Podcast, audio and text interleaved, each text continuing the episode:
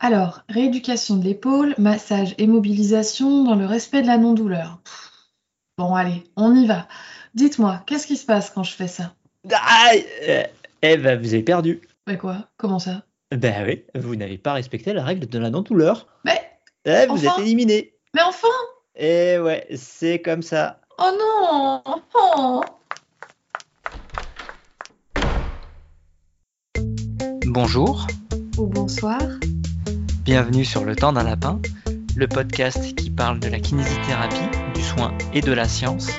Mais pas trop longtemps, juste le temps d'un lapin.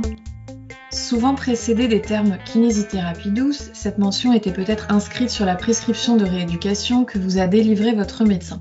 Votre kiné a levé les yeux au ciel en soupirant quand il l'a lu, voire pire, vous êtes médecin et vous continuez à l'inscrire sur vos ordonnances sans trop vraiment savoir d'où ça peut venir. Mais que se cache-t-il derrière cette notion de règle de la non-douleur? D'où vient-elle? Et pourquoi n'aurait-on jamais dû la lire sur une prescription de kinésithérapie? Eh oui, Vincent a troqué son piolet contre une pelle et a essayé de remonter aux sources de cette formule qui nous irrite tellement. Bonjour Vincent, bonjour tout le monde. Bonjour Marie, bonjour tout le monde. Alors Vincent, merci de t'être prêté à l'exercice pour cet épisode. Est-ce que tu peux nous dire d'où vient cette expression la règle de la non-douleur? Déjà, j'ai une bonne nouvelle parce que bah, pour une fois, c'est français. C'est pas vrai. Eh oui. Le reproche qui est fait euh, sur la littérature entre guillemets scientifique, c'est d'être euh, essentiellement euh, anglo-saxonne. Et ben là, on a des sources françaises. Simplement parce qu'en fait, si vous allez chercher en anglais règle de la non-douleur, bah, vous trouverez pas grand-chose. D'accord. Donc c'est français et euh, c'est donc la règle de la non-douleur et on devrait compléter en disant et du mouvement contraire. Et c'est une règle qui a été proposée par euh, Robert Meigne. Donc c'est un médecin orthopédiste et il a été à l'origine de plusieurs concepts en thérapie manuelle euh, en France. Il s'est formé à l'ostéopathie à Londres assez tôt dans sa, dans sa carrière et il a contribué à la populariser auprès des médecins en France. C'est notamment lui qui a fait venir l'ostéopathie en France. Mais euh, cependant, il est quand même resté assez critique envers les puristes qui pratiquaient, par exemple, l'ostéopathie viscérale et l'ostéopathie crânienne comme euh, style. L'inventeur de l'ostéopathie l'avait développé. Et en gros, lui, il avait conservé uniquement le versant thérapie manuelle euh, de l'ostéopathie. D'accord. Et c'est à lui qu'on doit le fameux syndrome de Meigne, c'est ça? Exactement, qui est un, syndrome caractéristique de certaines affections lombaires, qui est un syndrome qui aujourd'hui est un petit peu discuté. Et on lui doit aussi euh, l'étoile de Meigne, qui était un, diagramme euh, qui permettait de poser sur le papier le résultat d'évaluation de, de restriction de mobilité et de provocation de la douleur lorsqu'on fait un examen de la mobilité euh, lombaire. Et du coup, on lui doit aussi alors la règle de la non-douleur. D'où ça vient cette affaire? On trouve assez facilement des sources sur Internet pour euh, nous, dire d'où ça vient, mais celui qui l'explique le mieux, c'est Robert Meigne, dans un extrait de, son livre qui s'intitule euh, Douleur d'origine vertébrale, comprendre et diagnostiquer pour traiter, euh, qui a été publié en 2006. Et au passage, je remercie Nicolas Adeni qui a trouvé la référence et qui m'a envoyé les éléments permettant de construire cet épisode. Cette règle de la non-douleur et du mouvement contraire, Robert Meigne, il la propose, j'ouvre les guillemets, sur des bases pragmatiques constamment vérifiées par l'expérience. Oui. Et je continue à citer, l'expérience nous a amené à constater que le sens de la manipulation efficace est toujours celui qui est opposé à celui qui provoque la douleur ou les symptômes du patient, à condition qu'il soit lui-même libre et indolore. C'est sur ce postulat-là qu'on a développé la question de la règle de la non-douleur, c'est-à-dire que si on fait un mouvement dans un sens contraire à celui qui fait mal, on ne peut que faire du bien. C'est ça l'idée Et du coup, la douleur est notre repère comme euh, signe qu'on va pas dans le bon sens, c'est ça? Voilà. En gros, à l'époque, il avait déjà constaté que lorsqu'en thérapie manuelle, on va essayer d'évaluer les, hypomobilités, donc les défauts de mobilité au niveau vertébral, lui, il avait constaté que c'était pas fiable. Euh, mais par contre, la douleur provoquée par le mouvement passif était euh, beaucoup plus en termes de reproductibilité et en termes d'orientation pour le traitement. Et du coup, lui, il recommandait d'orienter la manœuvre en forçant le mouvement passif qui était indolore, d'où la règle de la non-douleur. Et ce mouvement, il avait constaté qu'il était en général opposé au sens du mouvement passif douloureux, le fameux mouvement contraire. Par exemple, s'il constatait qu'au niveau lombaire, le mouvement de flexion et rotation gauche était douloureux, bah, il recommandait de réaliser une manipulation en flexion et rotation droite. Pas en extension? Eh bien, pas forcément. Mais ça pouvait très bien être aussi en extension et rotation gauche. Après, ça dépend de, l'étage vertébral où, on travaille et de ce qu'on cherchait à, faire. C'est lui-même qui donne ce type d'exemple hein, dans, le, dans le livre. D'accord. Et ce qu'il faut savoir aussi par rapport à cette règle de, la non-douleur, c'est que c'est un concept qui faisait pas forcément l'unanimité à l'époque, euh, puisqu'on a euh, James Syriax, qui était lui aussi un autre ponte de la thérapie manuelle mais aux États-Unis. Lui, il faisait des traitements symétriques, c'est-à-dire quand il faisait une manipulation dans une direction euh, au niveau vertébral, eh bien, il faisait la même manipulation dans l'autre direction, histoire de, on peut caricaturer en disant que il avait tiré dans tous les sens, comme ça, il était à peu près sûr d'avoir bon. D'ailleurs, Men, il lui reproche assez fortement dans le livre en disant que finalement, bah, c'était, ça devenait une espèce de routine avec le même traitement pour tout le monde et pas d'individualisation aux, symptômes ou aux patients.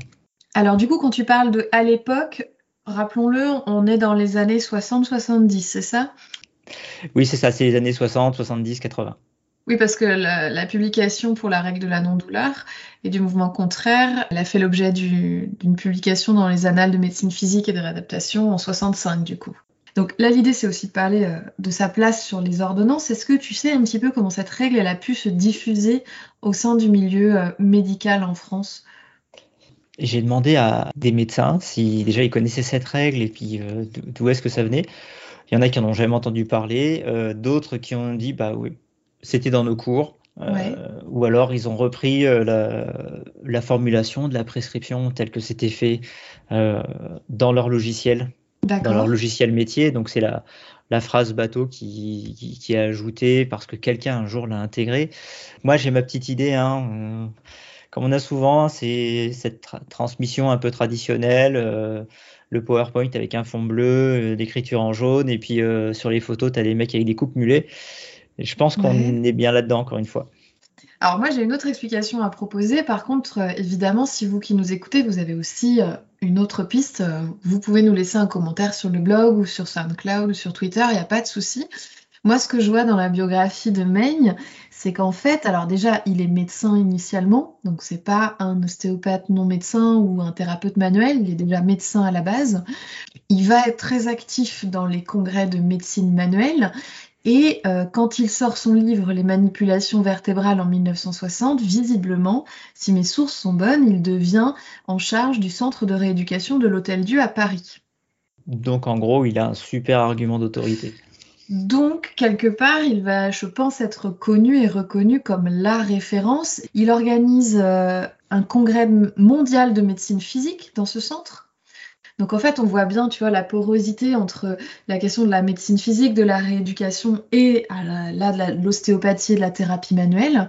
Alors, ce qui est rigolo, c'est que dans ce que je lis là, il y propose un atelier de manipulation qui rencontre un succès énorme aux grandes dames du président qui n'y voyait aucun intérêt. après, je ne sais pas si c'est pareil partout, mais euh, je trouve qu'en fonction des endroits, là, tu vois, moi, quand je suis arrivée en région lyonnaise, j'étais assez surprise. Il y a pas mal de médecins ici qui ont des diplômes d'ostéopathie ou des diplômes de vertébrothérapie et qui finalement euh, ont une grande méconnaissance de ce que nous on peut faire en tant que kinésithérapeute. Et je me dis que tout ça, c'est pas non plus étranger au fait que bah en médecine et dans le soin en général, euh, ceux qui arrivent à se faire connaître et souvent euh, parce qu'ils ont des compétences en termes de en communication plus que tout le reste, sont des personnes qui vont laisser des traces qui sont durables. Est-ce que mon explication te convient aussi? Elle, me convient et je pense qu'en fait on a les deux, c'est-à-dire que il y a eu ce personnage qui a quand même été assez, célèbre en son temps et aujourd'hui euh, persiste le rayonnement de ce qu'il a pu apporter à la médecine physique à l'époque et ça se traduit notamment par la persistance de cette formule dans les prescriptions un peu comme aujourd'hui on peut avoir sur les prescriptions, euh, notamment pour les problèmes de dos, euh, kinésithérapie mésière, alors que Mézières est décédé depuis des années. Je ne sais pas si la technique est encore beaucoup enseignée, un peu comme le clapping aussi. Le clapping, ça commence à s'éloigner, mais il reste quelques poches. Euh, c'est moins, moins, associé à un, nom, à une personne. C'est vrai. il y a une autre question que je me pose, c'est est-ce que euh, tous ces médecins qui prescrivent dans la règle de la non-douleur, ça fait référence à Maine ou ça pourrait amener à une autre, un autre type de référence? C'est une très bonne question. Parce que je me suis souvent posé la question de la, de la propre kinésiophobie des soignants. C'est des choses dont on a pu déjà parler. Nous, en tant que kinésithérapeute, on peut être kinésiophobe et ça peut modifier notre euh, façon de proposer des, séances. Mais je me demande dans quelle mesure est-ce que parfois on n'est pas euh, dans cette histoire de, gatekeeper, donc le médecin qui doit euh, gérer ou surveiller l'intervention de tous les autres. Le kiné peut ne pas être considéré comme le brutus de service qu'il faut guider dans l'intensité de ses exercices parce que sinon il ne saura pas gérer.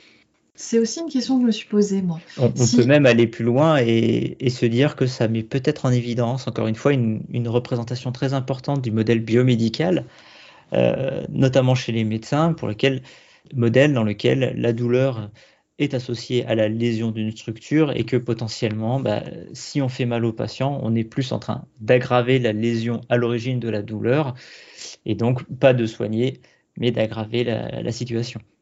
Du coup, euh, si vous nous écoutez, que vous êtes médecin ou soignant et que c'est quelque chose que vous avez déjà vu passer et dont vous avez un petit peu connaissance, cette histoire de la règle de la non-douleur, si vous avez une autre origine ou une autre explication possible, bah, moi je serais intéressée euh, d'avoir des retours.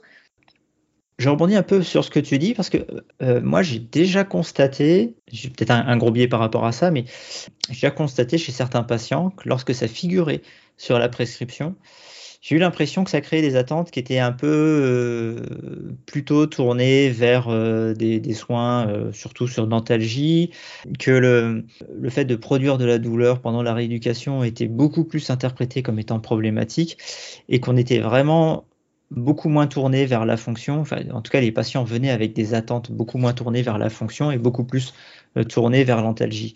Est-ce que c'est quelque chose que toi, tu as pu voir? Oui, est-ce que tu penses que c'était en lien avec cette formulation ou tout le contexte euh, de la, consultation, de l'orientation du, médecin qui avait fait cette prescription et ou du, du profil de patient? Ah, c'est difficile à dire parce que je trouve que là, bon, c'est de l'expérience personnelle euh, sur de très petits échantillons. Je me demande dans quelle mesure est-ce que ça vient de Maine ou, d'ailleurs. Par contre, j'ai l'impression que ce qu'on me dit souvent, c'est qu'en fait, les médecins en général, ils ont une telle somme de connaissances à acquérir que euh, la kinésithérapie, ils peuvent pas apprendre un métier entier pour savoir comment le prescrire, c'est aberrant et que du coup on leur conseille de faire des types de prescriptions et que un peu comme on disait tout à l'heure cette espèce de ruissellement et d'héritage euh, on va l'enseignant le, le, va leur conseiller euh, ce qui lui semble le mieux comme prescription à l'heure actuelle. Et je sais pas dans quelle mesure est-ce que ça s'actualise. Et j'ai eu l'impression que des gens formés au même endroit avaient un peu le même type d'ordonnance. Je me suis demandé comment en formation continue on pouvait amener ces nouvelles connaissances aux médecins parce que comme tu dis, effectivement, souvent il y a des, logiciels avec des prescriptions qui sont toutes faites, on hérite du logiciel du prescripteur d'avant, ou euh, je sais pas quoi marquer avec cette idée que bah, comme c'est moi le gatekeeper, il faut que je donne un, une indication, donc je marque ce qu'on m'a appris à marquer. Euh, honnêtement, je sais pas. Après, sur euh, les attentes des patients, ça oriente vers des soins passifs, et je pense que oui, forcément, ça amène vers une forme de kinésiophobie. Moi aussi, ça m'amène vers une forme de kinésiophobie, c'est-à-dire que bah, si le patient, on lui a bien expliqué qu'il fallait pas qu'il ait mal en kinésithérapie, bah, je vais éviter de lui faire mal, bah, je vais avoir envie d'éviter de lui faire mal. Alors qu'avec les échanges qu'on a pu avoir, moi au contraire, ces dernières années, moi je profite beaucoup des séances de kinésithérapie pour essayer de provoquer la douleur avec le consentement du patient et j'espère dans un échange suffisamment éclairé pour que ce soit clair pour lui pour pouvoir rassurer, pour pouvoir explorer bah, la limite à partir de laquelle la douleur se déclenche, pour pouvoir travailler sur cette limite. Et je suis beaucoup plus confortable avec ça. Donc du coup, euh, quelle qu'en soit la forme, Vincent, est-ce que tu peux nous résumer pourquoi est-ce que cette règle de la non-douleur, qu'elle vienne de Maine ou d'ailleurs, on ne devrait pas la lire sur les ordonnances? Alors, il y a plusieurs choses. La, première, c'est que c'est une règle qui est spécifique à la thérapie manuelle au sens francophone du terme, hein, c'est-à-dire la, la, manipulation. et que cette règle, Meigne l'a établie, et, mais que toutes les écoles de thérapie manuelle n'appliquent pas cette, euh, cette règle. On l'a vu, hein, Syriac prêtait assez peu d'importance au côté douloureux. Il y a d'autres personnes qui vont recommander d'aller insister sur le mouvement douloureux. Donc c'est c'est une règle d'une personne, donc ça veut dire que non seulement on nous dit de faire une technique, mais qu'en plus on nous oriente dans le type d'école qu'on devrait appliquer. Et finalement, euh, c'est quel type de niveau de preuve, ces propositions? C'est plutôt du niveau de preuve moi-même, c'est-à-dire qui fait avec les connaissances scientifiques de l'époque, hein, qui ont évolué au fur et à mesure. Mais euh, si on prend son livre, en gros, il, est surtout en train de se citer lui-même. Donc plutôt quelque chose de l'ordre de l'avis d'expert qui se repose sur son expérience professionnelle euh, pour instituer une règle de prise en charge, en fait. Mais ceci dit, les personnes qui a en face euh, n'avaient pas mieux. Donc on ne va pas lui jeter la pierre. Et puis à l'époque, il n'y avait pas le, les outils pour. Oui, mais on voit encore, moi j'en ai encore vu ces dernières années, hein, des syndromes de Meigne diagnostiqués par des grands spécialistes euh, du dos. Alors l'avantage, c'est que c'est un, syndrome. Donc euh, on prend les symptômes du patient et on le fait rentrer dans une case. Vous avez un syndrome de Meigne, monsieur. Comme tout un tas d'autres syndromes qui ne sont pas vraiment des diagnostics finalement. Oui, et dont on a du mal à prouver euh, l'existence finalement ou l'entité clinique. Exactement. Alors, une autre raison pour laquelle, pour moi, ça ne devrait pas figurer sur les ordonnances, c'est que, euh, je ne sais pas ce qu'il en est pour toi, j'ai ma petite idée, hein, mais moi, j'ai plein de prises en soins, je dirais même l'écrasante majorité d'une prise en soins, pour lesquelles je n'utilise jamais de thérapie manuelle. Ah bah moi, je suis pratiquement pas formée en thérapie manuelle, je me sens pas compétente pour. Donc en fait, euh, moi, j'en fais jamais, en fait. du coup, alors, soit le prescripteur est conscient de ça, et se dit ah si jamais le kiné il lui venait à l'idée d'utiliser la thérapie manuelle, il faut qu'il applique cette règle, ou alors c'est encore une fois une recette inscrite sur une prescription. Bah D'ailleurs, pour les kinésithérapeutes qui nous écoutent, est-ce que vous avez entendu parler de Meigne dans vos études? Et est-ce que euh, si vous voyez règle dans la non-douleur sur une ordonnance, ça vous emmène à la thérapie manuelle? Ça, ça nous intéresserait aussi si vous pouvez nous faire un retour là-dessus. Moi, j'ai pas le souvenir, ça commence à être long, mais j'ai pas le souvenir d'avoir parlé de Meigne à l'école. On m'en a parlé, on m'a parlé du syndrome de Meigne, de l'étoile de Meigne, c'était un outil qui était, qui était enseigné. Après, j'avais un, enseignant en thérapie manuelle qui était euh, issu de la même école. Donc. Et moi, c'était plutôt l'école de Soyer. Le, dernier point, eh ben, ça va être surtout une notion euh, légale puisqu'en fait, ça fait un petit bout de temps que les kinésithérapeutes ont obtenu leur liberté dans le choix des actes. Hein. c'est d'ailleurs fixé dans, la loi, dans l'article R4321-59 du Code de la santé publique, qui précise que dans les limites fixées par la loi, le masseur kinésithérapeute est libre de ses actes qui sont ceux qu'il estime les plus appropriés en la circonstance, et euh, qui a été euh, précisé par un arrêté du 22 février 2000 qui modifiait un précédent arrêté euh, qui fixait la liste des actes médicaux pouvant être pratiqués que par des médecins ou pouvant être pratiqués par des auxiliaires médicaux ou par des directeurs de laboratoire d'analyse médicale non médecins, bref. Et en fait, cet arrêté, sur les prescriptions, il supprimait les notions de qualitative et quantitative. C'est à partir de ce moment-là qu'en fait, les kinésithérapeutes ont obtenu le droit déjà de déterminer eux-mêmes le nombre de séances nécessaires pour améliorer la, problématique d'un patient sur une prescription. C'est-à-dire que ça fait depuis 2000 que votre médecin n'a plus à noter 15 séances de massage rééducation et euh, il n'a plus non plus indiqué le type de technique que doit employer le kinésithérapeute? Nous sommes formés et compétents pour déterminer nous-mêmes quelles sont les techniques à employer pour permettre aux patients d'aller mieux. Et ça amène une question que je me pose régulièrement, c'est est-ce qu'un médecin qui demande un avis à un autre euh, médecin lui dit comment il va devoir réaliser son interrogatoire ou son examen clinique? Euh, Comment est-ce que le radiologue va devoir poser sa sonde d'échographie sur euh, l'abdomen d'un patient? Ou bien comment est-ce que le pneumologue va devoir ausculter ou ou réaliser une spirométrie chez un patient Je ne pense pas. Et s'il le faisait, je pense que l'autre médecin l'engueulerait très fort. Mais par contre, euh, quand un médecin fait une prescription qualitative, eh ben, ce, type de problématique n'a pas l'air de l'interroger. Moi, je, pense qu'il y a une, forme de confusion dans l'échange, euh, parce qu'on a des représentations, à mon avis, très différentes des courriers, de la communication interprofessionnelle selon les professions.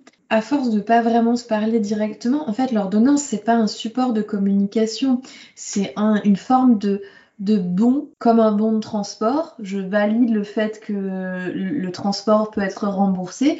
Ben, c'est je valide le fait que la kinésithérapie peut avoir du sens dans cette situation et mérite remboursement. La prescription, c'est un bon à remboursement et c'est aussi une autorisation à pratiquer des soins de kinésithérapie. C'est-à-dire que le médecin a vu le patient et a considéré qu'il euh, n'y avait rien de grave qui empêchait la réalisation de soins de kinésithérapie. Ça, c'est là où le rôle du gatekeeper peut être effectivement intéressant et que quelque part, le problème relève de la prise en charge d'un kinésithérapeute et pas forcément d'un autre médecin. C'est un peu peut-être ce que nous, on va attendre. Mais finalement, souvent, alors ça dépend des personnes, mais moi, ce qui manque et ce que j'apprécierais, c'est bah, je vous l'envoie parce que j'aimerais qu'on arrive à améliorer ça, ça ou ça, tu vois. Tu veux dire des objectifs concrets? Bah, des objectifs concrets, un échange pour dire bah, moi j'ai entendu une souffrance sur ce plan-là, est-ce qu'on peut essayer d'améliorer cette personne? Mais ça, ça relève de l'ordre de l'échange, ça relève pas de l'ordre de lister des techniques sur une ordonnance. Après, la question de l'ordonnance, c'est un marronnier qui revient très régulièrement sur les réseaux. Il y a des médecins qui continuent à prescrire un nombre de séances pour avoir un regard sur la situation, je peux l'entendre. Il y a des médecins qui prescrivent des techniques parce qu'ils veulent vraiment cette technique, je peux l'entendre. Bon, moi, je fais toujours pas, mais. et t'en as qui prescrivent, euh, qui font une liste de techniques pour être sûr que le kiné va être avec le patient et pas euh, s'occuper de quatre personnes euh, autour desquelles il tourne. Moi, on m'a souvent dit aussi, bah, je marque tout, comme ça, je suis sûre que vous êtes remboursé que ce soit marqué ou pas, ce sera, ce sera remboursé pareil. Mais après, ça, c'est la question de la méconnaissance, bah, évidemment, du travail de l'autre. C'est un défaut d'actualisation, puisqu'à une époque, effectivement, on cotait en fonction des gestes qu'on réalisait avec le patient. Si on faisait un massage, on cotait un massage. Si on faisait de la mobilisation, on cotait de la mobilisation. Oh, Mais t'as été diplômé quand, toi? Ah, Non, mais Il y a des anciens qui m'ont raconté comment ça se passait. Ah, c'est ça. Des plus anciens que moi. Mais euh, après, sur cette question-là, euh, je reviens sur, sur, la problématique des radiologues, par exemple. Hein. Euh, une imagerie, elle se demande au radiologue, elle ne se prescrit pas. Oui, donc effectivement, cette mention finalement sur l'ordonnance, elle n'a pas forcément de sens. Est-ce qu'on peut revenir un petit peu sur l'intérêt de la douleur en rééducation pour terminer cet épisode?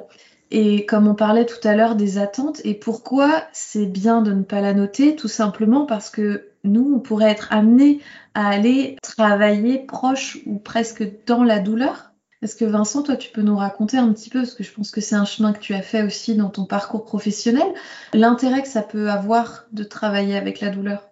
Ça peut avoir euh, plein d'intérêts, surtout euh, au moment de, bah, de, l'évaluation, au début de la, prise en soin. Très souvent, on va utiliser ce qu'on appelle des stratégies de modification de symptômes, où on va essayer de changer la façon dont, la douleur se comporte, la façon, les moments où elle apparaît. Des fois, on va répéter un mouvement qui est douloureux pour euh, montrer au patient que s'il le répète, eh ben, petit à petit, cette douleur va diminuer, voire potentiellement disparaître. Et donc, si on s'applique cette règle de la non-douleur, bah, on ne peut pas aller là-dedans. Or, aujourd'hui, il semblerait que les études nous disent bah si, ça fonctionne. C'est pas parce qu'on est en train de faire bouger un, membre qui est, douloureux qu'on va forcément l'abîmer. Il y a certains patients qui ont même simplement besoin qu'on les rassure, qui viennent nous voir en disant euh, voilà, j'ai mal quand je fais tel geste. Est-ce que je peux continuer mon activité malgré tout? Et quand on leur dit bah oui, vous pouvez continuer, hop, et ça, leur suffit. Ils n'ont pas forcément d'attente en termes de rééducation, ils ont des attentes par rapport à être rassurés. J'ai mal, Ouais, ok. C'est-à-dire que ce mouvement, il est un peu sensible chez moi. Bon, eh ben, on va voir comment ça se passe si on, persiste un petit peu et si la douleur reste gérable. Et puis, euh, je crois qu'on a aussi sacralisé l'idée que le repos, c'est le premier traitement de la douleur. On commence à avancer un peu là-dessus.